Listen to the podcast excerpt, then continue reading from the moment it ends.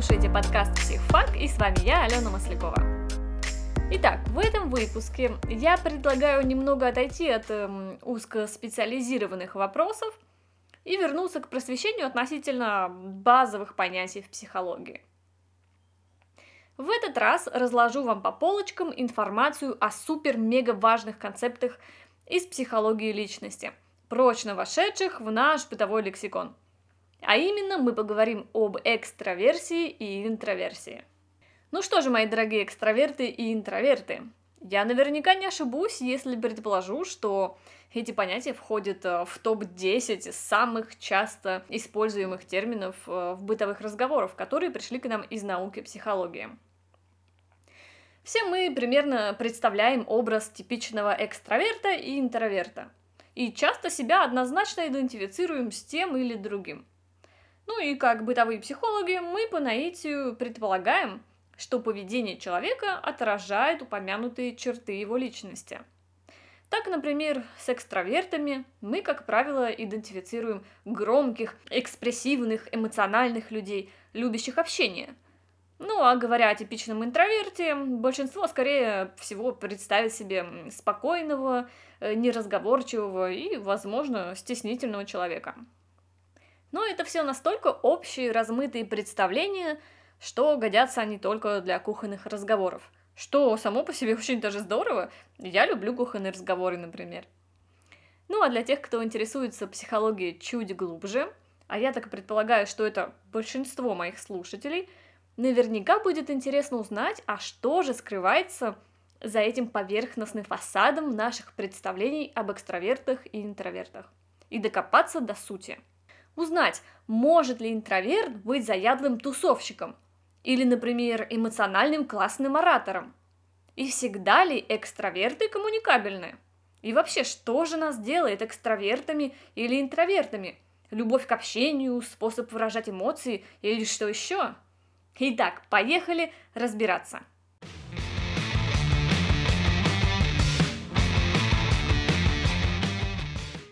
И сразу начну с плохой новости. Концепты экстраверсии и интроверсии а, будут различаться в зависимости от того, систему или теорию личности какого автора мы будем иметь в виду. Да, мои дорогие технари и обладатели естественно-научных специальностей, я чувствую вашу боль. Она у меня постоянно случается, когда в своей учебе на психфаке я сталкиваюсь с такими побочками – микса гуманитарных и естественно-научных дисциплин, как существование, например, 55 трактовок одного и того же термина. Это вам не ускорение свободного падения, э, под которым все физики понимают одно и то же. И да, от этого случается попа боль. Ну, ничего не поделаешь, надо разбираться как-то. И я для вас выделила самые основные моменты, которые вам дадут довольно полное представление об экстраверсии и интроверсии в психологии. Пожалуй, первая волна популярности терминов э, экстраверсия и интроверсия возникла в результате работ знаменитого Карла Юнга. И изначально в его интерпретации экстравертами представлялись люди, чья эмоциональная жизнь и интересы концентрировались на внешних событиях и объектах. И наоборот, интроверты – это те, чья эмоциональная жизнь выстраивается через ориентацию на внутренние психические процессы – Проще говоря, шло противопоставление интровертов и экстравертов, как людей, погруженных в себя, и людей, ориентированных во внешний мир. Как известно, Юнг изначально вышел из школы психоанализа Фрейда, затем создал собственную школу аналитической психологии, ну и благодаря ему стали популярны такие понятия, как архетипы, общественное бессознательное, комплексы и многие другие. Но, тем не менее, его интерпретация экстраверсии и интроверсии в современной научной психологии не пользуется популярностью и не обладает серьезным весом. Чего не скажешь о других, более современных и всесторонних моделях личности. Например, модель большой пятерки Макра и Коста, я ее как-то уже упоминала в одном из предыдущих выпусков. Далее а, трехфакторная модель Ганса Айзенка и 16-факторная модель Каттела. В этом же выпуске я подробно остановлюсь на двух моделях личности, которые являются конкурирующими и обе широко признаны в научной среде. и в которых рассматривается понятие экстраверсии, но с некоторыми принципиальными различиями. Знание об этих моделях в принципе позволит вам составить представление о том, что понимается под экстравертами и интровертами в современной психологии. Речь идет о модели Ганса Айзенка и большой пятерки Макра и Коста.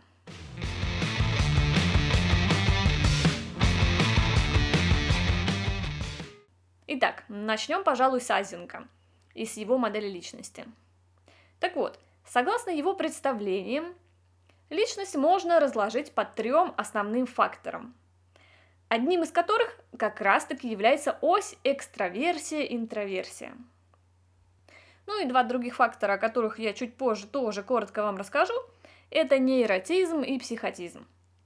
Особенностью и, на мой взгляд, супер важным достоинством его модели является то, что она относится к биологическим моделям личности – то есть она пытается объяснить наши индивидуальные различия по типу личности, основываясь на биологических механизмах, от которых и зависят наши психические процессы, будь то мотивация, мышление, эмоции, обучение и так далее, вернее, обучаемость.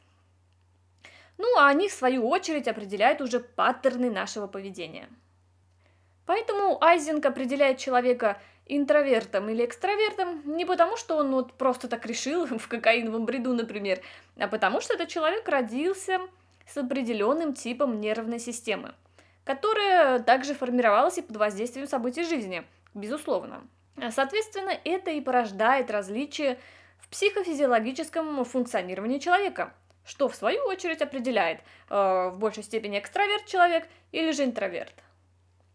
Ну вот мы и подобрались наконец-то к сути этих различий. Так в чем же соль?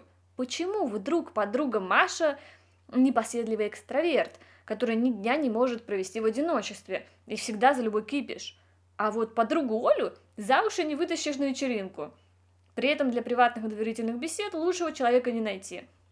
Итак, ключевое понятие здесь – это уровень возбудимости нервной системы. Вообще, возбужденность нервной системы соответствует уровню настороженности, бдительности, внимания и, по сути, отражает то, насколько мы находимся как бы в состоянии настороже. Так вот, этот уровень нервной возбужденности регулируется ретикулярной восходящей активирующей системой, которая и влияет на то, чувствуем ли мы состояние повышенной готовности или же полное расслабление и скуку.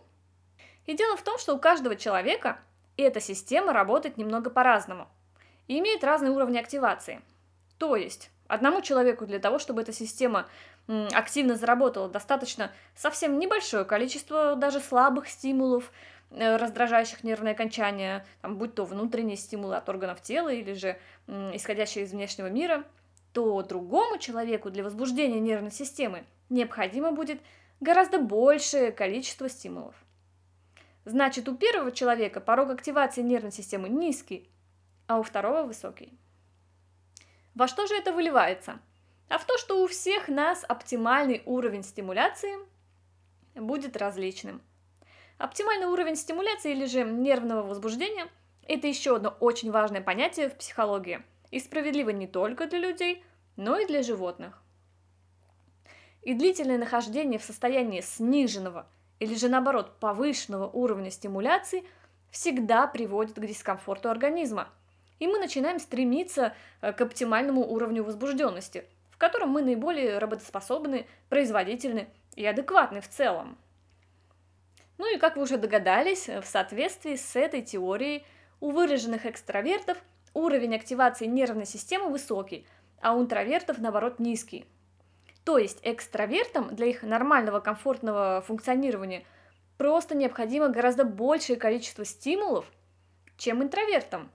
Или же эти стимулы должны быть сильнее. Именно поэтому в поведении экстравертов преобладает тенденция, скажем так, эм, активно искать ситуации, способствующие нервному возбуждению, что и приводит зачастую к таким типичным чертам для них, как любовь проводить время в компаниях, тусовках, эм, склонность к риску или адреналиновым видам спорта. С другой стороны, эта особенность функционирования их нервной системы делает их очень э, восприимчивыми к скуке и однообразию, так как недостаток стимуляции они воспринимают очень плохо, что быстро приводит к депрессивным и апатичным состояниям. Именно поэтому, например, экстраверты особенно сильно страдали во время принудительного карантинного заточения, в то время как выраженным интровертам было легче психологически перенести этот период. Соответственно, интроверты с их низким порогом возбудимости и пониженным уровнем оптимальной стимуляции будут стараться избегать условий, способствующих нервному возбуждению. Отсюда их меньшая социальная активность в целом, так как любой контакт с людьми, если они не входят в самый близкий круг, это всегда микростресс, который в их случае оказывает более сильное влияние, чем в случае экстравертов. Э, в качестве примера могу сказать, что, например, э, решение жить в университетской общаге будет далеко не самым оптимальным для ярких интровертов так как почти постоянное наличие других людей в одной с ним в комнате, и там частые мини-вечеринки, отсутствие тишины и невозможность иметь личное пространство в любой момент, это просто персональный мини-ад интроверта и гарантированный хронический дискомфорт.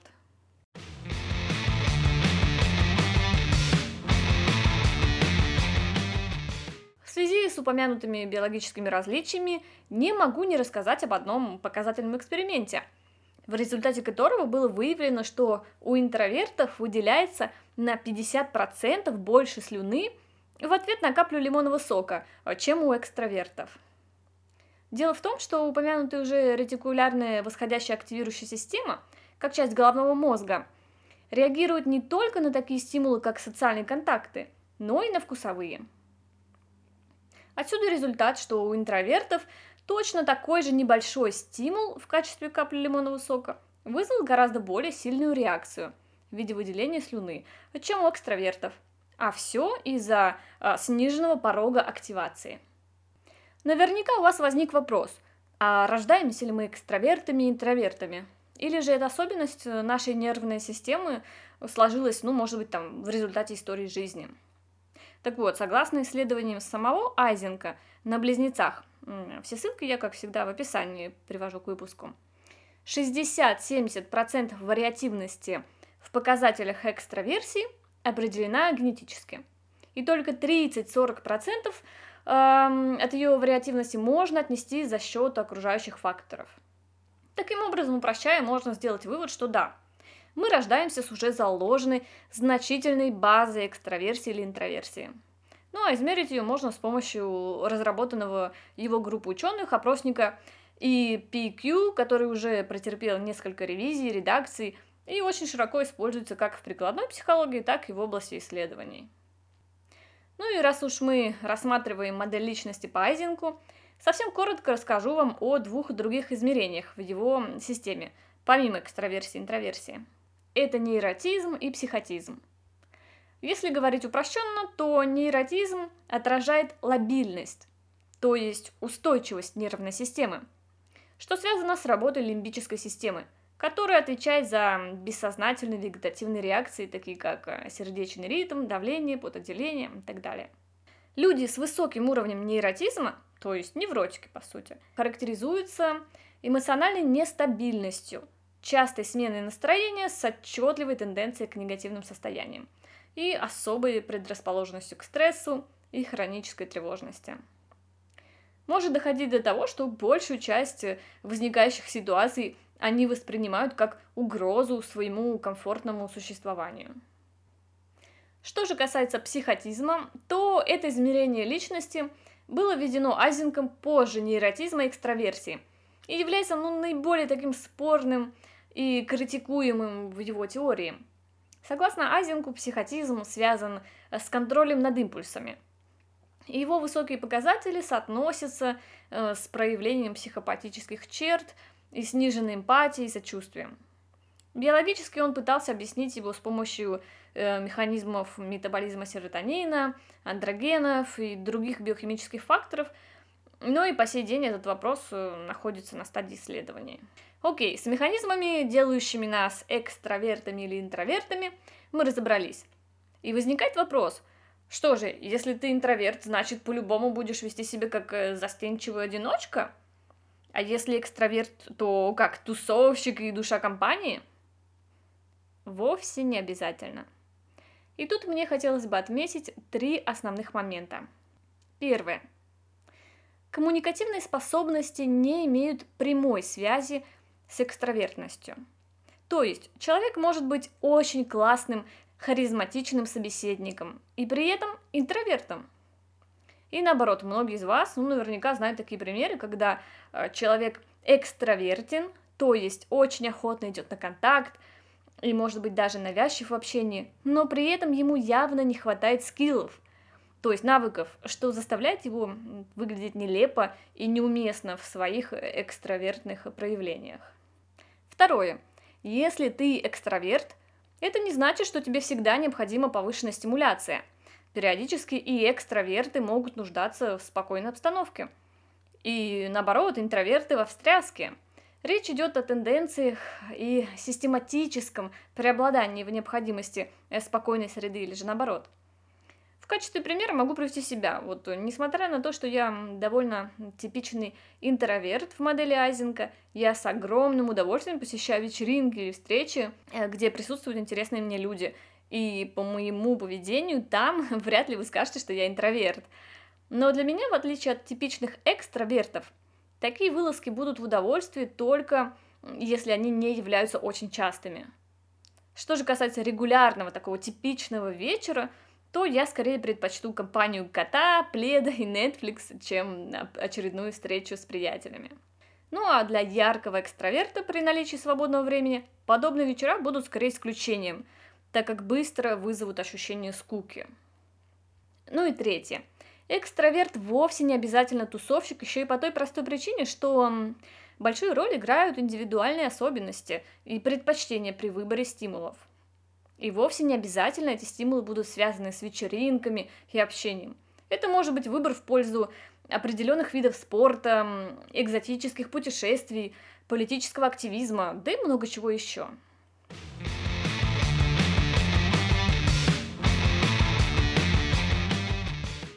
Что ж, закончили с гениальным Айзенком и перейдем к экстраверсии э, в знаменитой системе Big Five, то есть к пятифакторной модели личности Макрая и Коста. Их модель также является очень популярной и широко используемой факториальной моделью личности в психологии. Но в отличие от модели Айзенка, описание структуры личности идет не с позиции биологии, а с применением лексического подхода. Что это означает? Да более простейшую вещь. Согласно такому подходу, все возможные описания личности присутствуют в лексическом запасе любого языка. И смысл в том, чтобы их взять и систематизировать в единую структуру, по научному таксономию. Как видите, такие модели не рассматривают причины появления тех или иных черт личности, а являются описательными моделями, что, однако, не делает применение этих моделей менее популярным и обоснованным – за счет полноты описания и структурной обоснованности. Итак, перечислю эти пять основных измерений личности в модели Макрая и Коста. Это экстраверсия, нейротизм, открытость опыту, ответственность или сознательность и согласие или уживчивость. Um, agreeableness в оригинальном определении. Как видите, в их модели присутствует экстраверсия – но очень важно понимать, что она в данном случае не идет в связке с интроверсией в качестве противоположного полюса, как это происходит в системе Айзенка. Большая пятерка не рассматривает интроверсию вообще. Речь идет лишь о степени экстравертности. То есть в их модели вы можете обладать высокой степенью экстравертности или же очень низкой, но при этом бирка интроверт у них отсутствует. Итак, давайте же рассмотрим, что такое экстраверсия в системе большой пятерки. И сможем ли мы себя к ним причислить? В общих чертах в этой модели экстраверсия – это численное выражение, за счет разработанного опросника, опять же, аспекта нашего межличностного поведения, связанного с активностью, энергичностью и позитивными эмоциями. Если говорить более подробно, то экстраверсия объединяет в себе шесть граней – это тенденция и стремление к установлению эмоциональных связей с людьми, желание находиться в обществе, в компании, далее ассертивность, а, это понятие вообще отражает доминантность и отсутствие боязни конфронтаций. Далее это поиск эмоций, э, активность, э, выражается в склонности к деятельности, использовании своей энергии в различных э, ну, личных или общественных проектах. И позитивные эмоции выражается в склонности испытывать и концентрироваться на позитивных вещах, эмоциях радости, счастья и оптимизма. Собственно, по этому описанию вы уже можете составить представление, насколько высоким уровнем экстраверсии вы будете обладать. Как видите, в этой описательной модели идеального экстраверта есть много черт, перекликающихся или совпадающих с моделью Азенка, но все же не на 100%. Так как такие грани, например, как активность, энергичность эм, и склонность к установлению сильных эмоциональных связей, вовсе не обязательно будет прерогативой экстраверта в его модели. И вполне могут быть чертами типичного интроверта так как они не связаны напрямую с уровнем или силой окружающих э, человека стимулов. То есть вполне может быть такая ситуация, что по Айзенку вы интроверт, а по Макра и Коста экстраверт. Это, кстати, моя ситуация. Что же касается генетического компонента экстраверсии в большой пятерке, то логичным образом он будет снижен из-за отсутствия прямой связи с биологической теорией. По разным исследованиям он оценивается от 30 до 50%. Вот я исследования находила дающие вот такие результаты, что, в общем-то, тоже прилично.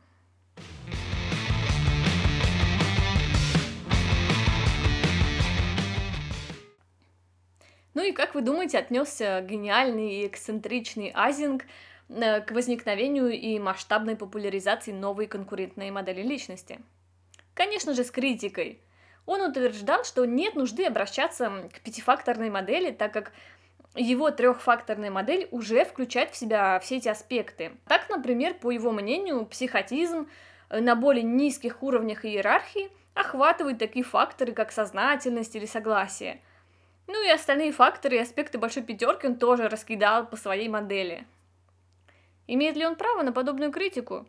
Ну, безусловно, учитывая, что его модель не только рациональна и обоснована психометрически, но и имеет под собой физиологическую базу, коей у большой пятерки нет. Однако с практической точки зрения модель Макра и Коста оказалась настолько удобна, что их опросники и тесты прочно завоевали свое место в мире психологической диагностики черт личности. Ну что же, теперь вы точно знаете больше э, среднестатистического человека о том, кто такие экстраверты и интроверты. Возможно, вы даже примерно сумели диагностировать себя по ключевым моментам описания разных систем. А если же нет, то вы без труда найдете эти опросники в интернете, как в русскоязычном, так и в англоязычном варианте. Единственное, если хотите наиболее точную картину, то все же я рекомендую использовать наиболее полные длинные версии этих опросников. И в заключение мне хотелось бы пожелать вам, чтобы вне зависимости от этой характеристики своего темперамента, экстраверт вы или интроверт, вам удавалось жить в комфорте и испытывать множество положительных эмоций каждый день. И я напоминаю моим дорогим слушателям, чтобы вы не забывали делиться понравившимися вам выпусками, оценивать подкаст, оставлять комментарии, ну а также вы можете поддержать меня финансово, если есть такое желание и возможность, перейдя по ссылке на Яндекс Донаты. Люблю вас, мои дорогие слушательницы и слушатели, хорошего вам настроения, скоро услышимся, пока!